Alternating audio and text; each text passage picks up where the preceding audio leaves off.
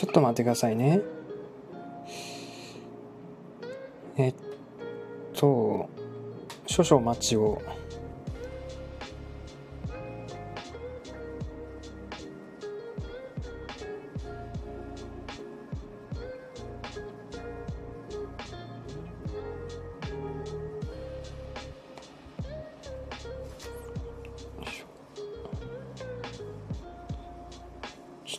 の SNS でライブを始めましたという告知をしてます。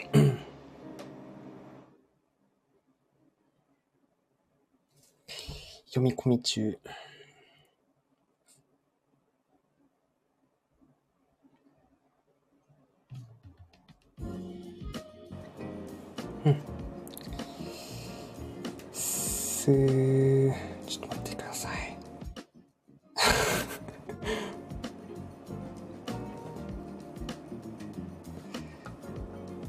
あありがとうございます。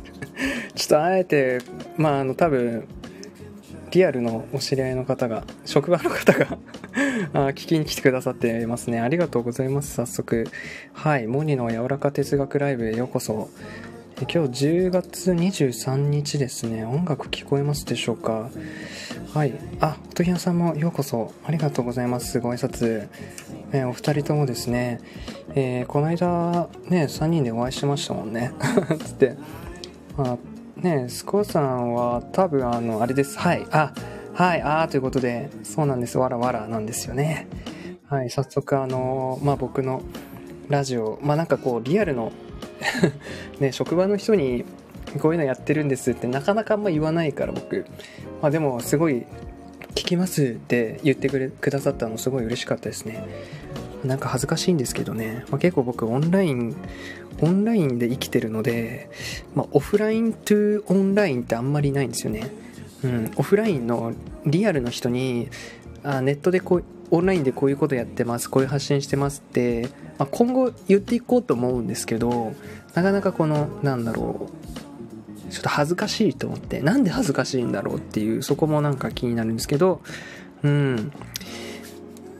なんでだろう？ななんだろう？これやっぱいやでもあれだ僕。そのオンラインの人とオフラインで会ってもいやモニーさんやっぱりあのー思ったイメージ通りですねって結構言われるんですよ。大体10人10人にあ10人中10人10人とも会ったことないけど10人中10人が多分イメージ通りだって言うんですよ。うん。はい。はいこんばんは。はい。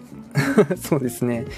はい、名前、そうなんですよね。スタンド FM の使用上、アカウント作ったら、なんか勝手にランダムで、あの、名前が付けられるので、自分で変更できるので、まあ、好きな名前つけてねっていうことですね。はい。僕は、あの、まあ、いろいろ、そうですね、活動している中で、モーニーっていう名前にしたのは、まあ、あの、深い意味があって、あの、せ先週から、あ先日から、ん？今月からか、あの、収録を定期、定期配信にして、で、その収録の、何ですかね、その、概要欄っていうんですかね、そこに自分の、モニーの、なんでモニーなんだっていうとこ、あの、プロフィールを書いているんですけれども、あの、気づいて読んでくれた人がいたらすごく嬉しいんですけど、はい、あの、モニズムって言われている、この、一元論っていうものがあるんですよ。一元論。これを、まあ、あの、英語にすると、モニズムって呼ぶんですよね。これ、二次元論ってどういうことなのかって、まあもう難しく言わないんですけど、まあ全部 OK だよっていう意味なんですよね。うん、何でも OK。もう、丸抜感覚じゃないですか、今の世の中。特に日本っていうのは丸抜で、いいことだよ、悪いことでダメだよ、そんなことやっちゃダメなんだよって言って、罰をつけるじゃないですか。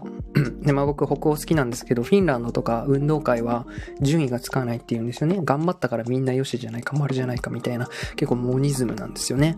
うん、っていう、まあ僕がそれを体現している、歩くモニズムということで、モニっていうその頭文字を取って、まあなんか結構柔らかいじゃないですか。うん。とか、まあその、さっき出たんですけど、今、フィンランドがすごく好きで、フィンランドでモニっていう言葉があるんですよ。モニってフィンランド語で、マル、マルチなとか、たくさんの、複数のっていう意味らしいんですよ。まるで僕の活動のようだということで、まあそういう、まあ、二重の意味を込めてモニという名前で、やっております。気に入ってます。はい。ありがとうございます。えー、っと、はい、お風呂出て足マッサージしながら聞いてる。あ、本当ですか。ありがとうございます。まあ、おのおのにね、まあ、あの、ご自由に入退室自由ですので、まあなんかこう出るときに、あ、ちょっと申し訳ないかな、失礼かなと思って、あのー一言添えて出る。でも、まあ別にいいですし、まあもういいかなと思ったら、抜けていただいても全然大丈夫。もうその、全部 OK。全部丸。モニズムを実践してるでしょ？ほら、モニだから。えー、スコアさん、えー、飼い犬と聞いてます。ね可愛いですよね。あの、コーギーですね。僕コーギー大好きなんですよ。うん。そう、コーギーは僕も将来飼ってみたいなって思ってる。うん。えー、マッサージしながらなんて女子力の高さ、そうですね、女子力高いですもんね。はい。ということで、まあ今日は、まあちょっとお仕事から帰ってきてなんですけれども、まああの今日はね、ちょっと早めに寝たいんですけど、まあちょっと今日も喋りが尽きるまで、まああの、語っていこうかなと思います。まあ今日午前中、何してたかなって思ったっけ？まあいろいろメモを書き書きしてたんですね、頭の中のことを。まあ僕、その結構クリエイターなんですよ。クリエイティブに活動してるんですよ、いろいろ。絵も描いてるし、動画も編集してるし、まああと分分筆っていうかな、ノートとかコラムとかも書いてて、まあその僕の、まあ、クリエイティブ、クリエイティブな活動も出したらキリがないぐらいいろいろしているんですね。こういう音声配信っていうのも僕のクリエイティブなこの活動の一つなんですよ。うん、スタイフ、スタンド FM、この音声で声で発信するっていうことと、まあ、動画ですね動きのある、まあ、TikTok 最近やってるんですけどとかあと絵ですねインスタグラムやってたりまあ、あの一応 LINE 公式も持っていて、まあ、あの来月からまた動き出そうと思ってるんですよ。僕あの本めちゃくちゃ読むんですよ。で、本をその要約するっていう動画を3分ぐらいのやつの動画になるんですけど、それを毎月1本配布してます。そういう公式 LINE 持ってます。まあ、あの、興味あったらですね、まあ読書ってさ、やりたいことの一つだけど、時間がなくてできないことの一つでもないですか？まあだから僕と LINE 公式友達になったら、毎月1本は本読めるよっていう、まあそういうお得感のある、メリットのあるものになってます。うん。あとはまあ結構、まあ今日ね、午後、ちょっとなんかスイッチ入ってノート書いてたんですけど、まあ、あの、ブログみたいな書いてたんですけど、あの結構言葉なんかなんだね、僕ね、結構言葉で伝え、伝えたいんですよ。表現したいっていうタイプなんですよ。言葉で言い捉えたいみたいな感じなんですよ。だから本をすごく読むのか、やっぱ自分のこの感情とか内内面で行われてる、うーん、なんだろうな、感情の、感情のことうーん、こう抽象的なこととかをやっぱ言葉にしたいなって言葉で捉えたいっていうその情動がやっぱり強くて、うん、だからその言葉で、まあ、ブログで書くっていうのもやってます。うん。そうだね。まあ今は外で、外でのまあライスワークっていう感じで、あの、あ仕事してるんですけど、まあその他にも、まああの、ね、この将来的にお金と時間を永続的に持てるようなあの自分になりたいと思った時に、その、なんだ労働収入とは別に、このちょっと具体的経済の話なんですけど、この人間って、その、まこの経済活動って、その4種類あって、まずこの時間を売ってお金をもらうっていう労働収入と、あとはオーナーですね。あの、オーナーじゃないや。あれだ、専門職とか言われるやつだ。お医者さんとか、えー、弁護士とか、あなんだろうな、社長みたいな、あ、社長って、なんていうかな。ちょっとうまく説明できてないな。うん。あるんですよ。従業員か、そこの社長さんかみたいな。でもお医者さんってさ、休んだらさ、給料入ってこないじゃないですか。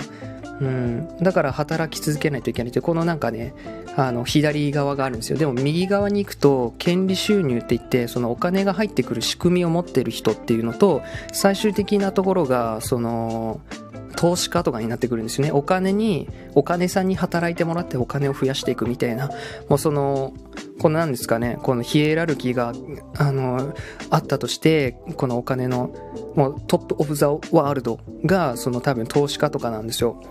最近なんかファイヤーとか、まあ書店に行ったらいろいろ置いてあると思うんですけど、そのなんだろうな、まあ30歳で脱サラして、あの、突撃ファイヤーした結果みたいな、なんかその投資とかの話とか、そういう風になってくるんですけど、まあ僕はこっち側のそのお金の入ってくる仕組みを持つっていう、そういう活動も最近始めてるんですよね。まあこれがなんかすぐね、お金が入ってくるとかそういうものじゃないです。すぐ時間が手に入るとか、そういう考え方じゃなくてこういうのは。なんかその人間ってやっぱ目先のものにくらんで、その結果をすぐ求めちゃうので、まあ、すぐなんかお金、すぐお金が手に入るっていう話はないんですよ。その、一番すぐお金が手に欲しかったら、アルバイトなんですよ。うん。あの、就職とかよりも早いのは、あの、アルバイトが一番早いんですよね、お金を手に入れる。時間時間を売ってその対価としてお金をもらうっていうやり方が一番早いんですよね。うん。とか、まあ僕が、そうですね、メルカリとかも早いですよ、お金。うん。だからその、なんだろうな、お金を生む仕組みを持つとか、そういう投資とかっていうのは、本当持続、なんか持続的に長期的な、あの、視点でやっていくっていうものなんですよね。っていうのを最近勉強してます。はい。あとは、まあなんか、まあ最近僕のなんかクリエイティブの活動にやってるんですけど、まあ今日喋りたいのが、まあその自分がクリエイターとして、まあなんだろうな、この両側面考えないといけないと思うんですよ。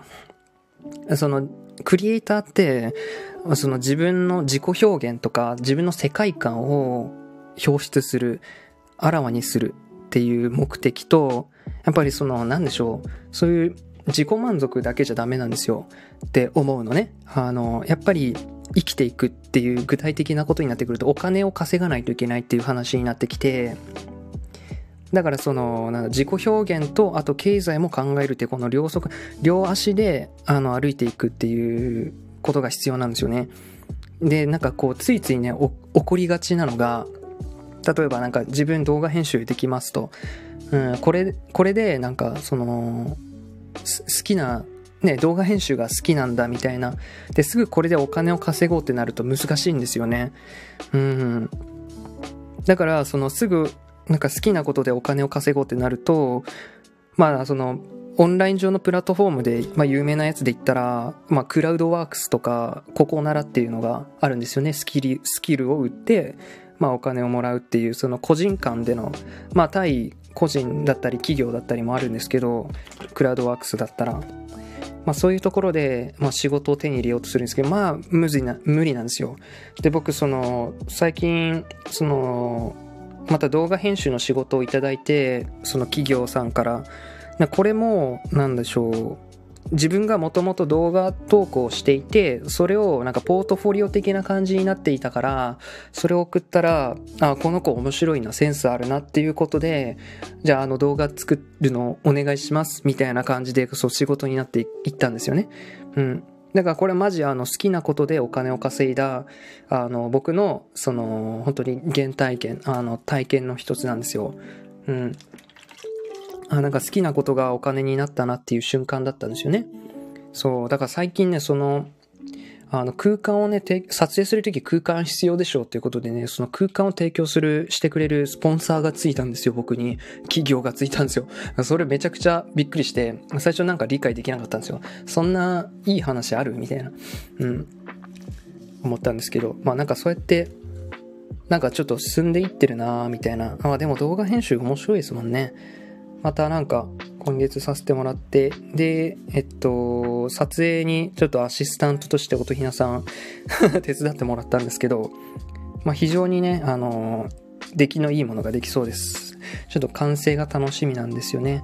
まあ、大体1週間ぐらいで納品しますって言って、3つの動画なんですけど、まあで、で、そのなんか、不動産屋さんなんですけど、なんかそこの社長さんがすごい僕のこと気に入ってくれたみたいで、あの、あれですよ。今度 ご飯誘われたんですよ。うん。だからなんか、不動産屋の社長と飯行ってきます今度。はい。えー、本の要約すごい多彩なんですね。まあなんかあれですよ。できることをやっていったって感じです。はい。うん。でもなんかやっぱりクリエイターでありたいなって。そう。ただなんかそのあれですねクリエイお金を稼ぐっていうことだけ考えるとすごいなんか最短の道を無理な道を考えちゃうんですけどやっぱり一番主軸にあるのは自己表現とかこう自分の内面のこの世界観を出すっていうところがクリエイターだと思ってるのでそこが中心でブレちゃいけないところでお金っていうのは後からついてくるものだと僕は思うんですよねまあなんか喋りたいこといっぱいあるんですけど、まあ、コメント拾っていきますあい嬉しい嬉しいですねえー、翔歌さんこんばんはありがとうございますお越しいただいてねえあ続々と嬉しいです。今は結構同説でも聞いていただいてます。えー、労働が永遠に労働のままか。そうですね。えー、っと、とひなさん、労働が権利に変わるシステムに乗るかみたいな、そうなんですよね。まあそこでね、結構、まあ僕も、もう本当に具体的ね、その、まあ一人暮らし始めたんですけど、今年に入って。なんかやっぱりこう自分の力で、こう、いろいろやるのが楽しいですね。お金を稼ぐとか、うん。いろんな手段を使ってね、やっぱり一番やりたいのは、クリエイティブなことなので、うん、表現できる。今もこれ、僕にとって重要な活動の一つだし、発信をするっていうのも、うん、で、まあ、この反応が返ってきてくれたり、あまあなんかかい再生数回ったりしたら嬉しいし、で、まあ僕の考えとか価値観に好きって言ってくれる人がね、いるっていうのが、また嬉しいし、勇気にもなるし、うん。ね、やっぱなんか新しいこと考えてる時が好きだから、うん。で、自分がやりたいと思ったことは結構行動できる方だから、まあこれからもその、なんだろうな、自分の世界観出していくっていうのが、まあ有名になりたいとかお金が欲しいとかは、なんか後々ついてくるものだから、まあ今はあんまりそこにフォーカスしすぎないで、ただまあ意識はするみたいな。うん。でもやっぱりなんか活動を発展させるってなったら経済活動を考えるのがいいんだなって。なんで経済が入ると盛り上がるのかって言ったら、やっぱそれぞれこうあれなんだって、この本で読んだんだけど、人って自分を発展させてくれそうだなっていう人間のところに行くらしいんですよ。うん。だからなんか経済が絡むと、やっぱ夢を実現させるってお金が具体的に必要じゃないですか。まあそういうところに共感して、共鳴してるとかもあると思うんですよね。まあ理由はいくつかあると思うんですけど。うん。うん。モニさん声がいつもと違う。本当ですか？あ、あ、あ、うん。どんな声だろう？えー、あ、スコアさんなんか深くて勉強になります。えー、まあなんか喋ってるだけなんですけどね。まあ、結構このアウトプットって感じで今日考えてたことを、まあなんかね、とにかく喋りたくて、ただなんかこの仕事とかさ、この人間と絡むとさ、あのこの大切な気持ちとか素敵な気持ち、感情もさ、結構流れちゃうことってあるあるじゃないですか。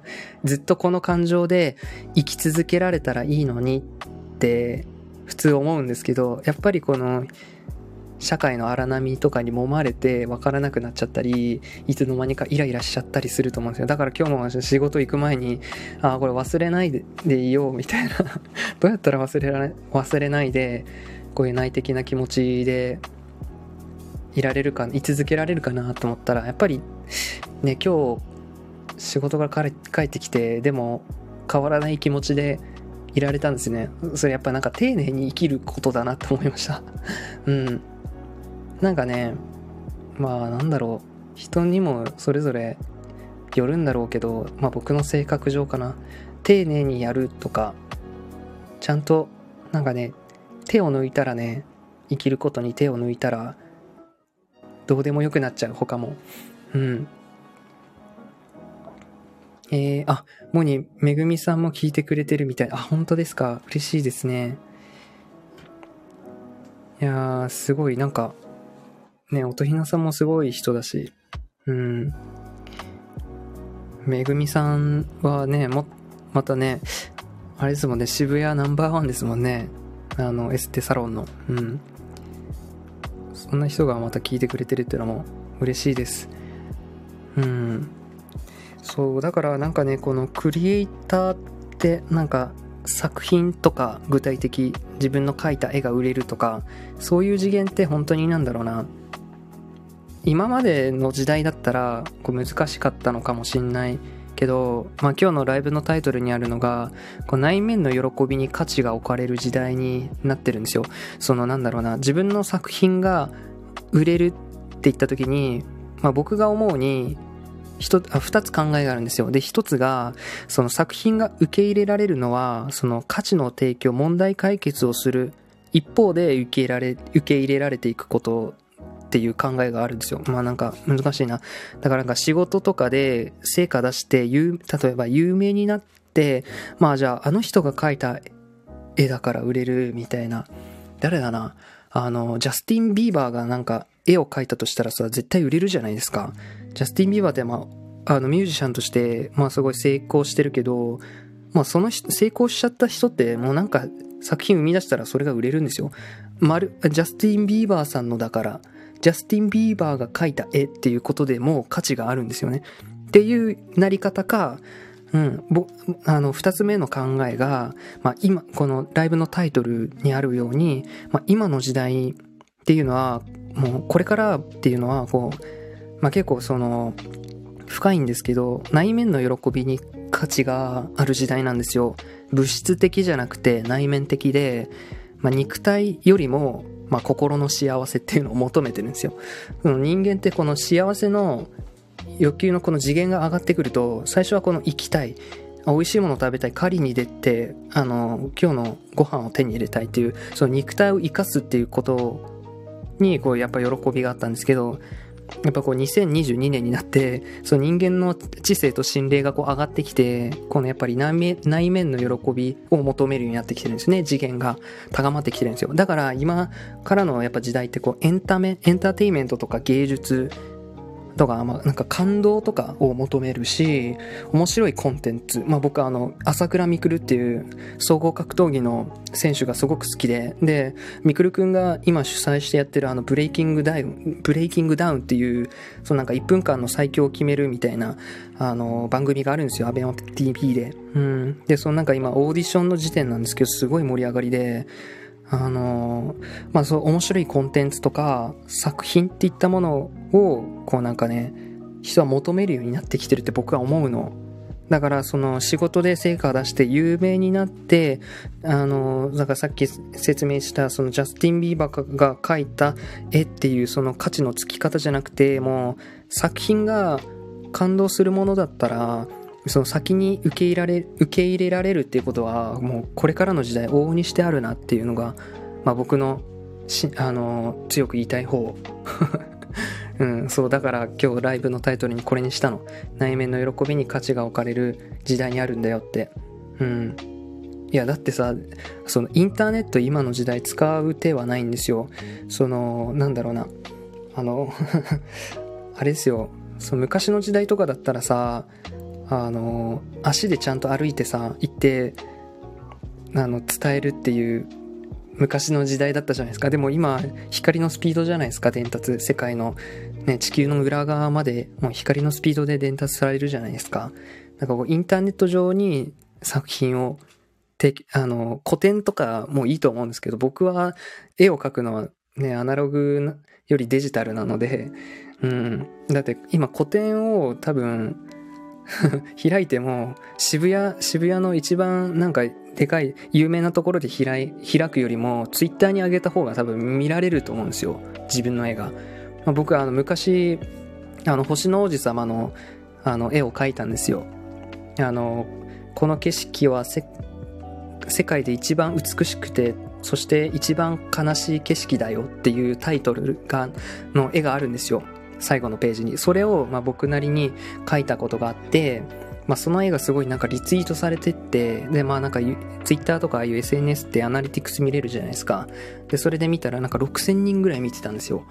ねえ、6000人って言ったらもうなんか、ね地方の都市の 市の あれですよ、全人口が見たぐらいありますよ。うん。ね、6000人とかだったらもう、ね、3、高校3つ分の生徒が見たぐらいありますよ。うん。とかって、だから、なんかその最近動画編集で結構仕事もらってるっていうのも、やっぱ自分でそのお金かけてないですよ、全然。お金かけるとしたら、あの、口紅を買ったぐらいですよ。あの、僕、ジョジョがすごい好きで、ジョジョの奇妙な冒険が。その、ジョジョっぽさを出したいなと思った時に、やっぱり唇の色だったんですよ。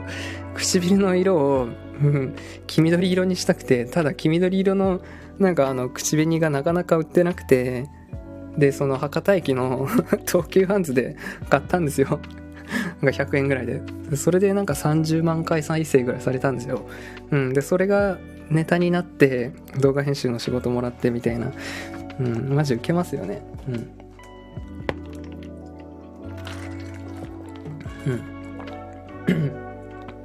はい。コメントありがとうございます。皆さん。うん。えー、ご挨拶ありがとうございます。うん。えー、っと、えー、翔歌さん、自分も幸せ、他者も幸せ、それでさらに幸せ、それが当たり前の世界になると思っています。そうだね。やっぱり、この地球、宇宙っていうのは幸福に向かっていってるよ。うん、時間がすごくかかるんだけど、やっぱり幸せに向かう、最初のこの、なんだろうな、宇宙が誕生した時の動機が愛だったから、出発が愛だから、あの、ずっと愛に向かっていってるって僕も思うから、だからなんか、そうだな。難しいね。深いね、その話は。うん。でも僕もスタンスそうだな、翔歌さんと。やっぱそういうベースが合うから、こうやって、なんだろう、あ、話も合うんだろうなって思う。うん。嬉しいです。えー、音ひなさん、翔歌さん、それいいですね。ってことで、これありがとうございます。ね、ほんといいよね。そういう世界が僕もいいな。うん。そう、えー、スコーさん、時計ハンズにそんな色の口紅、そう、あの、口紅じゃなくて、絵の具なんですよ。そう、絵の具。うん。絵の具で口、そう、絵の具、なんか黄緑の絵の、あの、口紅探したら高かったんですよ。5、6千円して、いや、まあ、その動画1本撮るためだけに、かーと思って、いらない投資だな。なんか別の代替の効くものでいいなと思ったら絵の具でしたね。うん。面白いでしょうん。えー、っと、岡田屋さん行く本格的な、あ、ああ、そうなんだ。ね、僕明日から東京だから、なんかそっちの方とかもたくさんあるのかもしれないな。でこの間、あの、あれですね、もう最近、あの、参入してるそのビジネスの、で、そこでなんか、美容のお手入れ会に行ったんですよ、この間。そしたら、その、まあ、素敵な女性の方だったんですけど、その、まあ、僕結構、まあ仕事の時とかあんまりしないけど、普通に遊んだりプライベート、まあちょっと薄化粧するっていうか、あの、日焼け止めとか、まあファンデーション塗ったりもするんですけど、まあなんかそういう話したら、いやーほんと女子力高いね、最近の男子はね、みたいな。涙袋を作ったりする男子もいるもんね、みたいな。まあ僕そこまでいかないんですけど、でもなんか、綺麗になると、やっぱ戻れないですね。うん。そう。なんかこう、一回手を出すと、なんだろう、乙女、多分僕乙女座だからだよ、月星座。うん、乙女なところあるんだよ。うん。だからいろいろ結構そういうの見るのも好きですね。うん。まあでもしっかり、そうです。今日行ってきたけど、ほんと綺麗な人で面白かった。ね面白いよね、あの人。なんか、え、52歳だっけ52か3って言われてたけど、赤ちゃんみたいなお肌だったもんね。びっくりした、俺。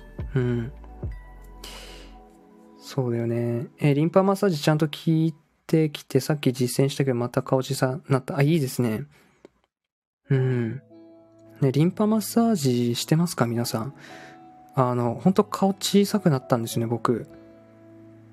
うんいやなんか、まあ、僕言うてそんな年齢まだ若いと思っててだからその老廃物とか そそんなんあるかなと思ったけどなんかそのリンパマッサージだけで1回だけですごい顔変わったからびっくりした。よくなんかテレビとかあるじゃないですか。美容家の人になんかあのフェフェイストレーニングリンパマッサージしてもらってビフォーアフターみたいな画像が出てすごい変わってるみたいななんかスタジオが盛り上がってみたいなそんなんあるんかなと思ったらマジで小さくなったからその画像で 見せて比べられてももんなんだけどそれそれを、まあ、僕朝はちょっとできてない。朝はね正直ねめんどくさくてやらない。夜はね頑張ってやる。うん。なんかこういうのも習慣だよね。なんか継続の行き着く先って習慣だと思ってて習慣になるとねオートマチックにあのできるようになるけどこの習慣になるまでがちょっときついっていうね。うん。まあでもいい習慣なんか人生ってやっぱりこの時間なので何に時間を使うか何を習慣化させるかっていうのがやっぱり圧倒的ななんですかねパフォーマンスの違いになる。そう。そうですねスコアさんお問屋様 様つけますもんね。えー、リンパマッサージ今度教えてくださいませ。えー、スコさんやってあげる。私もマッサーしたから。うんそうね。ねぜひやってもらうといいですよ。うん。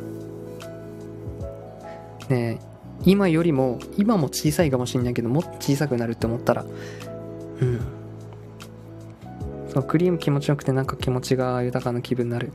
そうなんよね。はい。いやでもやっぱそのあれですよ。まあバイオライフ最近続いてますけどやっぱ内内的にこの燃え上がってるのも大事だけどやっぱり人間って体があるので体を持って生きてるので僕たちは。体も大切に生きるっていうことですね。最近ファスティングをえー、っとえー、っと9日間やってあのー、またあそうまた収録であげたいんですけどファスティングの成果。しっかりあの僕なりにこうレポートを書いて収録したいんですけどまずあれだまあ僕痩せるとかまあ別にいいんです。ただ体重2キロ落ちたんですね。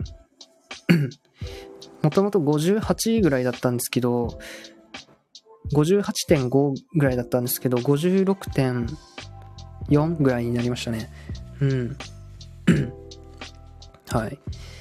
で、結構僕、あの、筋肉質というか、まあ、部活もやってたのでずっと、体脂肪率10.3とかでしたね。うん。で、まあ他に言うと、やっぱ気が、お腹の空いた状態が苦痛じゃなくなるっていうね。まあ、やっぱりそのファスティング期間が、まあ具体的に3日間だったんですけど、まあその前後3日間、準備期3日間、あと回復期3日間、合わせて9日間やるんですけど、やっぱその3日間も液体で生きてたらね、なんか、最初はそのやっぱさっきも言ったように変わるときこの人間ってこのあのホメオスタシスっていう内部環境を一定に保とうとする機能があるので、まあ、その脳みそもそうなんですけどいつもと違う行動するっていうのはやっぱ力がいることなんですよ。でこの変わる瞬間が一番きついっていうね。だからそのファスティング期1日目とかがきつかったりしました。あと回復期普通の食事に戻していくの1日目がやっぱきつかったですねお腹が空いたよってなるんですようんだからファスティング期3日目は結構ね、あ、もう1日増やしてもいいなぐらいありましたもんね。普通に仕事をしてましたからね。うん。そうなんですよ。あー、スコさん、ファスティング興味ありますか？ね、ファスティングっていうなんか言葉も僕最近知ったんですけどね。もともと僕もあの教会にいたので、その断食とかやってたんですけど、40時間断食とかやってたんですけど、またなんか断食と違ってね、ファスティングって、あれですもんね。その必要な酵素酵素ドリンクとかを飲んで、まあ、必要な栄養は取りつつ、ただその飢餓の状態になして、腸を休ませるっていうことなんですよね。やっぱその美容とかもやってても、そのやっぱ内部から変えるっていうことじゃないですか。腸って、お肌綺麗な人ってやっぱ腸が綺麗みたいな。僕はあの芸人のハンニャのカナダがすごく好きで、まあ彼36歳って言ってたんですけど、めっちゃ肌綺麗なんですよね。うん。小学生みたいに綺麗な肌なんですよ。で、彼も言ってて、そんな食べないからって言ってたんですよね。うん、やっぱりそれが、なんか、腸、腸の話もしてたんですけど、やっぱなんか肌綺麗な人って腸が綺麗なんだな、みたいな。腸が綺麗なのって、やっぱ微生物が多様、多様に存在してるっていう。うん、微生物の種類が少ないと、なんかその、病気になったりとか、癌とかになったりするらしいんですよ。だから腸内の微生物が、あの、たくさんいる必要があるみたいで。うん。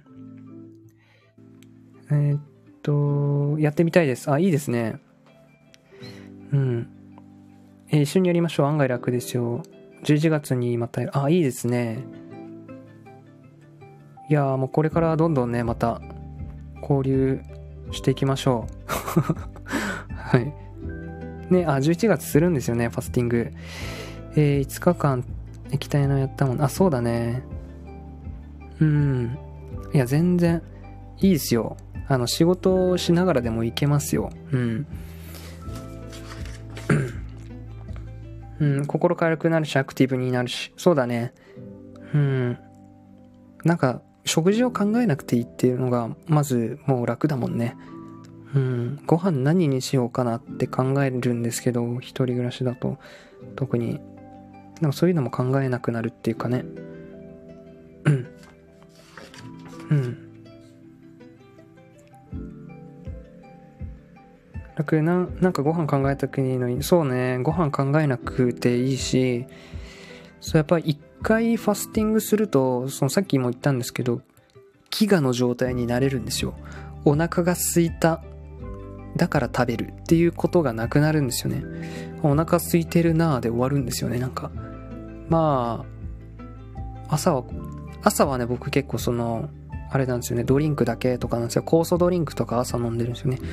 で、お昼ちょっと食べて、夜もまあ食べるけど、あんまり遅い時間には食べないみたいな。うん。まあ僕結構甘いの大好きなので、まあなんか、それお菓子とかもね、結構食べてたんですけど、あんま食べなくなりましたね。それだけでもすごい変化だしね。うん。スコアさん、いつもご飯のことしか考えてない私。そうなんですね。うん。うん。まあでも、ご飯も大体僕、玄米ご飯食べてるし、うん、石窯パンより全粒粉パン食べますよ、僕は。うん。そうだね。うん。スイーツ男子。スイーツ男子ね。いいでしょう。うん。甘いの好き、大好きなんですよ、僕。そう、だから、もうなんかどっかで買い物するときとかも添加物とかすごく気になるしね。添加物気にしながら選ぶし、うん。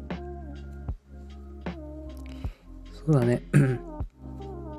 まあでもなんかそういう内面の喜びっていう話しましたけど、やっぱり体の調子がいいっていうのも内面の喜びになっていくんですよね。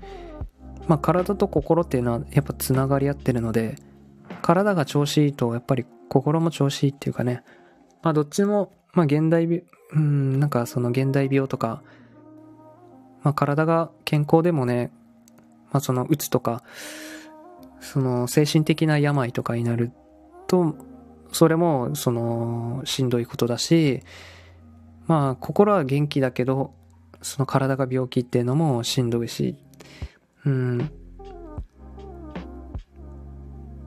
だから、なんだろうな、自分のパフォーマンスを最大限発揮するには、やっぱこのマインドというか心持ちはすごくいいんですよ、僕。だけど体が弱いって言われて、なんか昔、その去年ぐらいに、その声の波形っていうそのセッションを受けたことがあって、なんか自分の声で、そのなんだろうな、なんかいろいろ内面のことがわかるみたいなセッション、不思議なセッションがあって、それを受けさせてもらった時に、すごいなんだろう、大自然的な、あの、超自然的なものと繋がるのがすごく得意って言われて、ただ、体が追い追いついてないことがないですかって言われて、結構その、ご飯ちゃんと食べてますかみたいな。うん。その体が弱いっていうのは、イコールその、現実的じゃない、現実化が弱いっていうことにつながるみたいで、うん、やっぱお金とかの話にもなってきたんですよ。うん。そう。だからね、僕は、その、体を強くすること、あの、体も楽にしてあげることによって、そういうお金も動かしていきたい。うん。そういう考えになってきた。その、もともとなんかお金に対するブロックとかもあったからさ、うん、そのダニエル・ピンクのモチベーション3.0読んでたら、そういう考えになっちゃって僕、まあその、まだスポンジみたいな僕だったから、その勉強する、なんか本を読んで、あ、なるほど、みたいな自分の考えを、まあ、持っていったんだけど、最近なんか外的報酬のために活動、仕事するっていうのは、なんかどこか、なんかそこそこのモチベーションだよねっていう感じだったの。だからお金のために頑張るって、なんか違うなって思ってたの。うん。なんかやりたいことやりたいし、みたいな。自己表現したいしっていう感じで、なんか全然そのこととお金とは無縁、あんまり関係、考えてないみたいな感じだったけど、やっぱりなんだろうな、そのクリエイターの話に、クリエイティブな話に戻すけ、戻すと、まあ、ずっとそのクリエイティブ、クリエイターとして活動していくには、その現実のことも考えないといけないんだよね。生活とかのことも考えて、その本当の成功者ってやっぱ自分の好きなことをずっとや、やれてる人のことだと思うんですよ。うん。その、ただ今は労働が必要だ、ライスワークが必要だっていう、まあ僕なんだけど、まあいつかはこういうオンラインの、オンラインでもやってるような、そのクリエイター的な活動、クリエイターの活動だけで、まあ生計立つみたいな。それが目標なんですよね、僕は。うん。そうそう。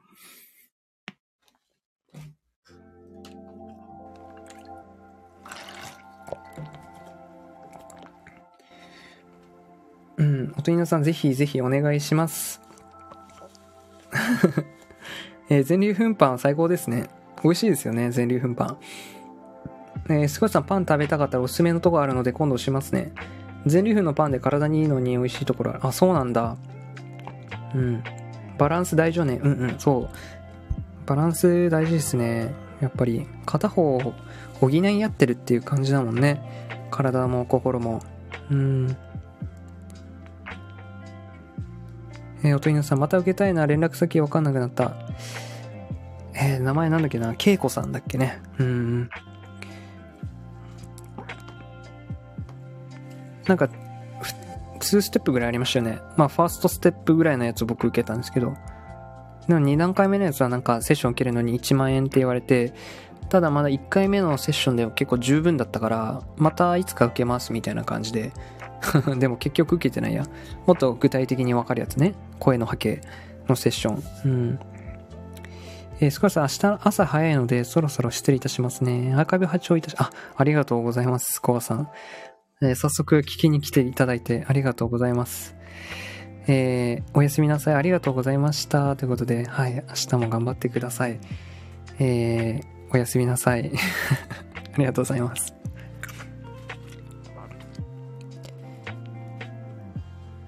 はい。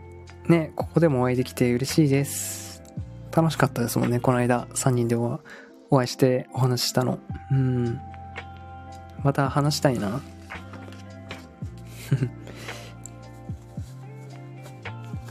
そうだよね。まあ、でもまあ、結構今日喋ったところが全てかなって思いますね。うーん。クリエイター。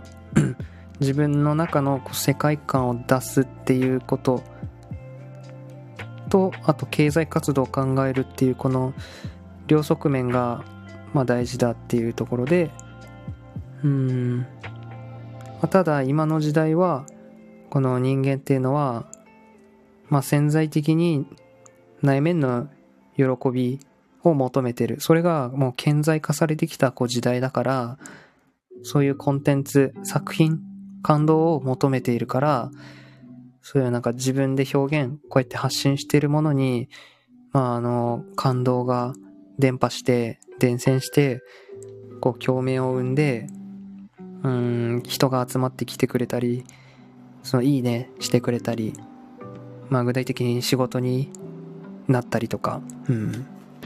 そういう、そういうこともなっていくから、まあなんだろうな、うん、何が言いたいんだろう。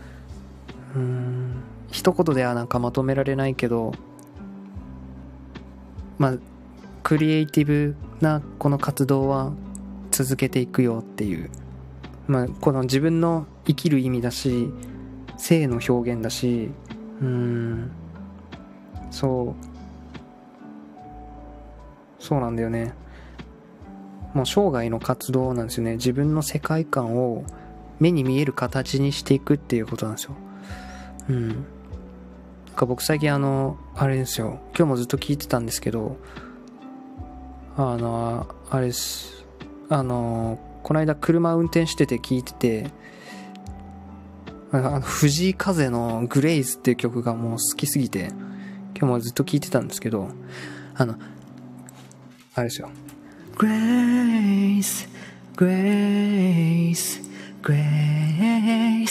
Grace, Grace, Grace, Grace ってあの曲がね、あの、すっごい好きで、なんかあの PV とかも見てたんですけど、うわ、この人自分の世界観めっちゃ出してる。すごい目に見える形に、あのー、表出させてる。素敵だと思って、もう僕もこの自分の世界観もっと出していきたいって思ったのさ。うん。あ、あれいいね、そう。あの、すごい好きなんですよ。グレイス。モニの変化がこのスタイフですごくわかるし、いいね、素敵。ね、ありがとうございます。そう言っていただいて。うん。だからまあそんな感じで、やっぱりなんか、うん、自己表現。うん。なんか自己表現が自己表現で生きていくっていうのがやっぱりこう目的やなうんだからこの経済活動と調和させて考えていくっていう、うん、クリエイターっていうのはなんか言い換えたら創造者っていう感じ、うん、心の魂の表現性の表現だよ、ま、これを振動させたり感動、うん、またはたまたそ僕のこの表現に触れて再創造をこう促していくんだっていう、うん、だからなんかこの、まあ、さっきも労働者とかなんかね何？権利収入とかなんかいろいろ話してたけどまあだから3段階でいくと僕が別の視点で言うとその労働者とかまあフリーランスもね結局労働者だと思うんですよ。なんていうか言い換えたら対応者だと思ってて、うん、自分が、この、結局なんか、お願いされ、あの、相手の求める形にするっていう、うん、なんだろうな。自分で生み出したものにも価値が生まれるみたいな、そういう状態になりたいんですよ、僕は。うん。うん。今すぐにとかじゃないんですけど、まあ、それが目標。うん。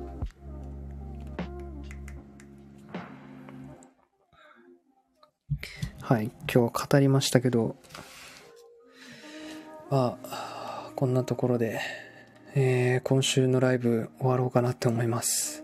ちょっと僕も明日早いので、えー、この辺りで、えー、お風呂に入って、寝ます うん。そう、社長も労働だもんね。うん。そう、時間とお金を気にせず生きていけるようになる。うんもっとこの神秘を探求したいし宇宙の。それを表現していくものになっていきたいから。うん。また話していこうと思います。ありがとうございました。うん。あ翔歌さんありがとうございました。また聞きに来ますね。ってことで、えー、ありがとうございます。こちらこそ、えー、いつも聞きに来てくださって、えー、本当に心から感謝しています。はい、じゃあ今日は、えー、10月多分最後かな。まだ、あ、いや、来週も、ちょっと、金曜か土曜にライブしようと思います。えーありがとうございました。それでは皆さん、いい夜を。おやすみなさい。